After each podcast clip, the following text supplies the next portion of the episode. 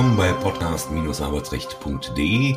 Mein Name ist Jürgen Sauerborn. Ich bin Rechtsanwalt und Fachanwalt für Arbeitsrecht und Medizinrecht in Wesseling bei Köln. In Dornhahn im verschneiten Schwarzwald heiße ich zu unserer 80. Folge herzlich willkommen meinen Kollegen und Freund Thorsten Blaufelder, Fachanwalt für Arbeitsrecht, Wirtschaftsmediator und so vieles mehr. Erzähl doch mal ein bisschen über so vieles mehr. Hallo Jürgen, erstmal über so vieles mehr. Was, was ist da noch? Ja, Wirtschaftsmediator, Coach, Arbeitsfähigkeitscoach ist ja ganz wichtig in Sachen äh, BEM, Resilienztrainer, also ist wirklich eine Menge mehr, ja. Genau, da weisen wir bei der Gelegenheit auch nochmal auf deine neue Webseite hin. Neben deiner Kanzleiseite hast du ja noch eine neue Seite. Genau, richtig. Das ist ähm, gesunde Gedankenstrich Arbeitskultur.jetzt. Genau, richtig. Und das sind nämlich die ganzen Angebote rund ums Thema äh, Gesundheit mit Thema BEM, Gefährdungsbeurteilung, Resilienz äh, quasi ausgelagert, weil ich die auf der ursprünglichen äh, Kanzleiseite da nicht mehr so gut vertreten äh, oder oder das hat einfach nicht gepasst und da habe gesagt, hab, dann die Themen sind mir so wichtig, äh, Gesundheit, Krankheit, alles drumherum, das ist eine eigene, hat eine eigene Seite verdient. Und heute ist es um ein ähnliches Thema wieder. Ne? Wir sind ja Heute haben wir ein ähnliches Thema, ganz genau. Ja, Aber wenn wir schon bei so viel Werbung sind, dann verweise ja. ich auch immer auf meine Zweitseite www.schwerbehinderung-gdb.de. Alles rund um die Anerkennung einer Schwerbehinderung. So, und jetzt sind wir aber mitten im Thema. Ja. Selbstbeweihräucherung. Zu oft krank, ab wie vielen Tagen wird's kritisch? Ja. Wir hatten das Thema krankheitsbedingte Kündigung ja schon mal. Mhm. Ähm, heute ist eigentlich so eher der Schwerpunkt darauf, ähm, wie, wie lange darf ich denn überhaupt krank sein, ohne dass mein Arbeitsplatz gefährdet ist? Und ja. kann ich einfach gekündigt werden, weil ich krank bin und mhm. während ich krank bin? Ja, auch da, da gibt's, gibt's ja, da gibt's ja. auch äh, Mythen in Tüten, wie man so schön sagt, ja. ähm, dass man während der Krankheit nicht gekündigt werden kann. Das ist natürlich genau. Ja, genau. Aber ich, ich habe auch immer überlegt, wo das herkommt. Und ich, wenn ich mich richtig erinnere, war es wohl so, dass in dem Arbeitsgesetzbuch der DDR ähm, wo so eine Regelung ähm, enthalten war, äh, Kündigungsverbot während, während der Krankheit. Aber ähm, ja, im, in unserem BGB findet man dazu nichts, ja. Und ich habe ähm, lange gesucht, aber nee, da ist äh, da ist auf jeden Fall ähm, nichts enthalten, sondern gerade das Gegenteil ist ja der Fall. Die Kündigung wegen zu langer Krankheit ist eben oder gewissen Voraussetzungen, auf die wir gleich zu sprechen kommen, möglich. Also ich muss schon oder ich laufe grundsätzlich Gefahr, wenn ich zu lange krank bin, dass da ähm, eine Kündigung kommen kann. Ob die dann wieder alle alle Voraussetzungen entspricht, ist wieder ein anderer, steht wieder auf einem anderen Blatt Papier, aber wenn ich eben zu lange krank bin, äh, besteht eine gewisse Gefahr. Ja, die sich, genau, also es ja, gibt ja die genau. mehreren Gruppen bei der krankheitsbedingten Kündigung. Einmal die häufigen Kurzzeiterkrankungen, mhm. also das, was man so typischerweise unter Blue Friday oder Blue Monday fasst. Ja, man ver verlängert mal gerne das Wochenende, weil man äh, vielleicht montags aus dem Bett nicht rauskommt. Ähm, oder aber die ähm, äh, längeren Erkrankungen, ähm, wenn die Z Fehlzeiten unzumutbar geworden sind für den ja. Arbeitgeber. Genau, das wollen wir uns ja angucken. Und vor allem ist interessant, ne, wie viele Tage pro Jahr an Fehltagen sind so kritisch oder, oder welche, welche Zeiträume sind unkritisch. Und da ist eben die Zahl 30 äh, so eine magische Zahl, 30 auch im Hinblick darauf, dass ich ja bei einer Fünf-Tage-Woche äh, sechs Wochen Lohnfortzahlung habe. Das sind ja dann auch 30 Arbeitsunfähigkeitstage.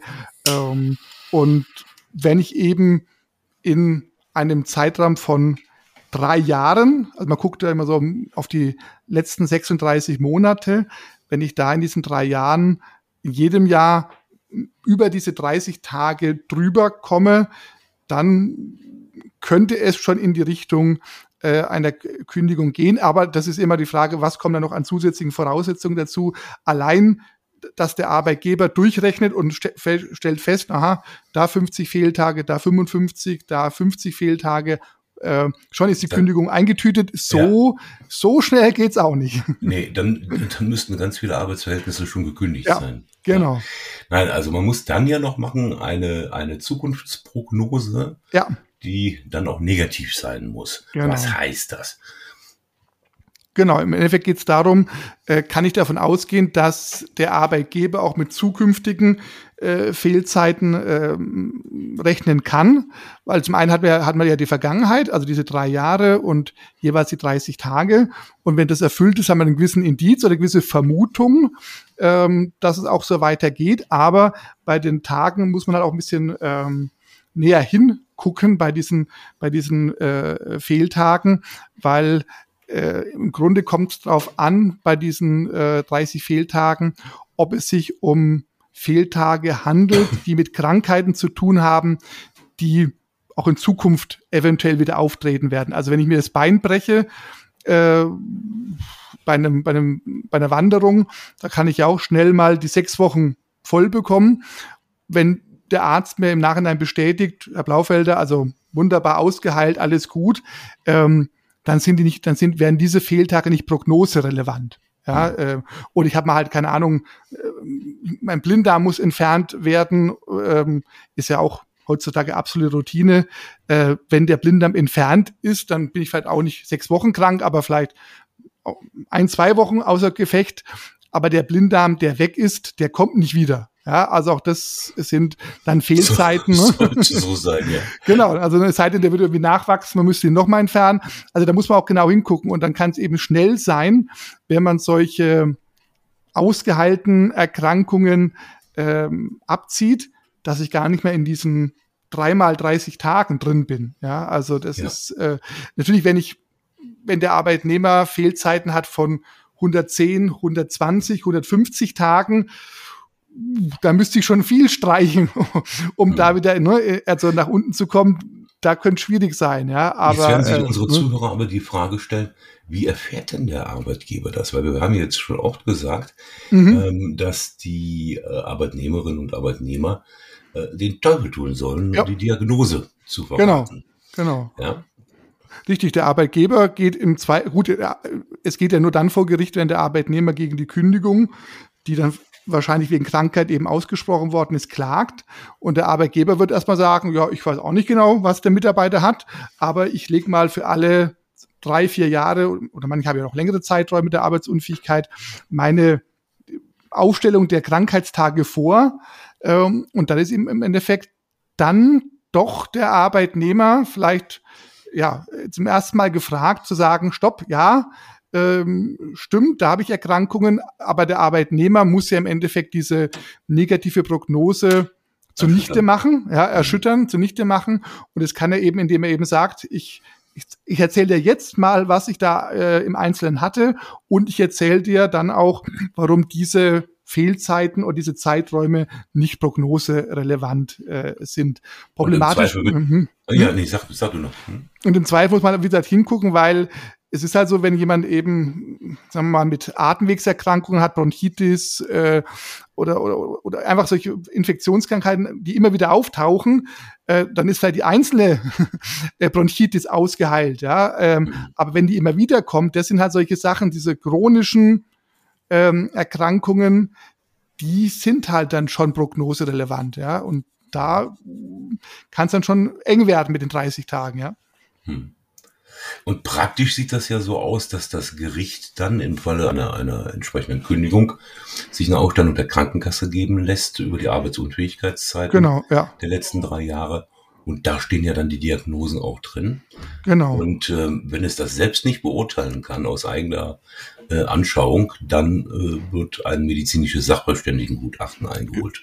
Richtig, genau. Da geht es eben dann darum, nur zu sagen, hier, wie sieht's denn aus in der Zukunft? Ne? Ist mit Fehlzeiten äh, jenseits der 30 Tage pro Jahr zu rechnen? Weil es kann ja sein, dass der Arzt sagt, ja, da wird es Fehlzeiten geben, aber die schätze ich maximal auf 18 Tage, auch 29 oder 15 oder 18 Tage, dann, dann ist die Sache äh, ähm, vom Tisch, ja. Ähm, aber das Gericht ist ja äh, in seltensten Fällen medizinisch bewandert, also braucht es eben äh, im Arbeitsrecht in die, oder im Arbeitsgerichtsprozess dann eben den Gutachter, weil ansonsten spielen Gutachten, wenn ich jetzt die letzten 20 Jahre zurückschaue, eher fast seltene Rolle. Rolle, fast keine Rolle. Aber wenn es Gutachten gab, dann waren es eben ab und zu mal solche Fälle eben mit krankheitsbedingten Kündigungen, wo man so im Zweifel war, ah, sind die Grenzen gerissen oder nicht gerissen und ähm, dann, ja, dann musste man sich eben äh, mit dem Sachverständigengutachten behelfen, wobei in vielen Fällen, das wissen wir ja auch, enden ja Kündigungsschutzprozesse eben nicht mit einem Urteil. Äh, Wenn es eben eine Einigung gibt, weil man sich auf, vielleicht auf eine Abfindung verständigt, dann hat sich das äh, Sachverständigengutachten auch erledigt. Aber da muss man schon wissen, wenn man sich nicht einigt und das Gericht äh, muss ja dann äh, ein Urteil fällen, dann braucht es eben im Vorfeld das Gutachten. Ohne geht's halt dann nicht. Ja? Also mhm. dann ist eigentlich eher der Gutachter, kann man sagen, eher derjenige, der vielleicht den Fall entscheidet, weil genau. wenn es an dem Gutachten, sagen wir mal, keine handwerklichen Fehler zu bemängeln gibt, dann muss ja im Prinzip der Richter schon dem Gutachten folgen. Das heißt, also, solche Rechtsstreitigkeiten sind auch vom Arbeitnehmeranwalt äh, in der Regel dann nicht prognostizierbar, wie sie ausgehen. Ja, genau. Ja, ja wie das so ja. immer ist, wenn Gutachter mit im Spiel sind. Richtig. Ja, okay. Ähm, was, was haben wir noch? Interessenabwägung haben wir eigentlich auch schon äh, mehr oder weniger angesprochen. Gut, im Endeffekt geht es ja darum, dass äh, bei jeder Kündigung ja abschließend noch mal so eine Gesamt Abwägung gemacht wird, was spricht dafür, dass das Arbeitsverhältnis fortgesetzt werden soll oder was spricht dafür, dass der Richter zu einer Beendigung kommt. Und da spielen ja die, die allgemeinen Sozialdaten eine Rolle, auch Beschäftigungsdauer, ähm, Betriebszugehörigkeit, Unterhaltspflichten spielt ja damit eine Rolle. Und, und die Kosten auch, der Entgeltfortzahlung. Genau, ne? richtig. Weil wenn weil, du permanent jemanden ja. hast, der krank ist, äh, immer also wieder, immer Dritter, wieder, ja. Dritter einspringt, sondern man äh, noch im Entgeltfortzahlungsgesetz ist, ist das natürlich für den Arbeitgeber auch sehr ärgerlich. Ja, das ist ein Unterschied ja. bei der Dauerkrankung. Da ist es ja so, die Dauerkrankung ist ja beim Arbeitgeber von den Kosten her unproblematischer, weil da ist er meistens nach sechs Wochen äh, draußen. Ja. Genau, es sei denn, wir haben vielleicht einen Arbeitnehmer im öffentlichen Dienst, wo es noch den Krankengeldzuschuss gibt. Der kann ja dann bis zur 39. Mhm. Krankenwoche gehen. Dann ist er wieder eine zusätzliche Belastung, die man einstellen äh, müsste. Aber ich glaube, der wichtigste Punkt, warum in meinen Gerichtsfällen äh, eher eine Einigung stattgefunden hat oder eben äh, eine Klagestattgabe war eben das Thema betriebliches Eingliederungsmanagement. Mhm. Weil das ist ja auch ein Punkt, das BEM spielt ja auch gerade eben bei der krankheitsbedingten Kündigung eine immense Rolle, weil das ist ja oft immer Thema, hat es stattgefunden, war das ordnungsgemäß und oft ist eben so, dass der Arbeitgeber sagt, Bäm, was ist das? Mhm. Was, was hätte ich da machen müssen? Äh, dann ist das Thema schnell erledigt. Oder es wurde vielleicht angeboten, der Arbeitnehmer hat es abgelehnt und es wurde aber nicht korrekt angeboten oder es wurde überhaupt irgendwie wischiwaschi durchgeführt. Das geht im Endeffekt alles zu Lasten des Arbeitgebers und wenn das Gericht zur Einschätzung kommt, BEM hat nicht ordnungsgemäß stattgefunden, ja, dann sieht's mit der ist, Kündigung eher. Mhm. Dann ist die Kündigung aus, zwar noch nicht per se unwirksam, aber Nein, äh, es findet so bei der Abwägung der Interessenberücksichtigung, dass der Fall kippen kann.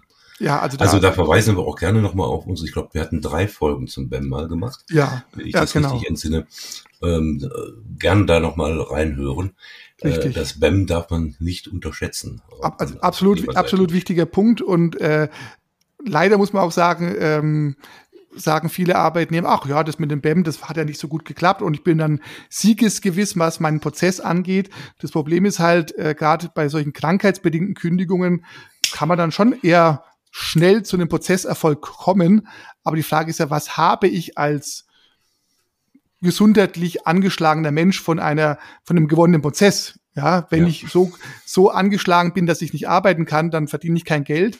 Das Krankengeld läuft auch irgendwie aus und deshalb ist es schon eigentlich eher die bessere Wahl, wenn Arbeitgeber und Arbeitnehmer ein BEM durchführen, das auch richtig gut durchführen unter Einbeziehung auch von externen ähm, Stellen, also Reha-Trägern, Indikationsamt. Das ist immer die bessere Wahl, als hinterher zu sagen, na ja, hast mich zwar rausgeworfen, äh, aber die Kündigung ist ja wahrscheinlich unwirksam, weil das BEM fehlerhaft war. Äh, Im Zweifel ist es ein bitterer Sieg, den ich als Arbeitnehmer da einfahre. Ja. ja. Es sei denn, ich habe das Glück, dass der Arbeitgeber so geschockt ist, dass eine Kündigung äh, unwirksam ist, dass er sagt, ich zahle jede Summe so ungefähr, die Abfindung ist dann enorm hoch, wo man sagt, okay, unter der Maßgabe äh, nehme ich lieber die Abfindung als den gewonnenen Prozess.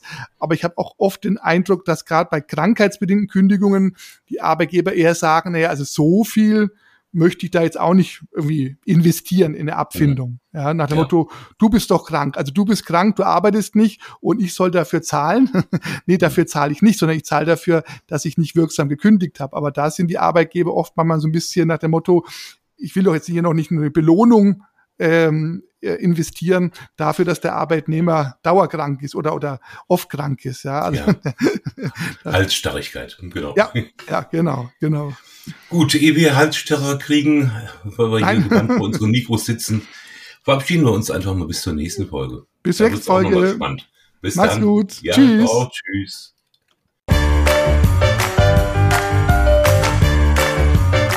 Sie haben eine Kündigung oder Abmahnung erhalten, Ihnen wurde ein Aufhebungsvertrag angeboten oder Sie haben ein anderes arbeitsrechtliches Problem, dann wenden Sie sich gerne an die bundesweit tätigen Kanzleien der Moderatoren dieses Podcasts, die Rechtsanwälte und Fachanwälte für Arbeitsrecht Jürgen Sauerborn oder Thorsten Blaufelder, die Sie im Internet unter www.sauerborn.de oder www.torsten mit th-blaufelder.de finden. Haben Sie Anregungen, Lob oder Kritik zu dieser Folge des Podcasts, dann schreiben Sie uns eine Mail an redaktion@podcast-arbeitsrecht.de. Wenn Ihnen dieser Podcast gefällt, dann abonnieren Sie uns über die bekannten Podcast-Plattformen und bewerten Sie uns. Wir wünschen Ihnen einen angenehmen Arbeitstag.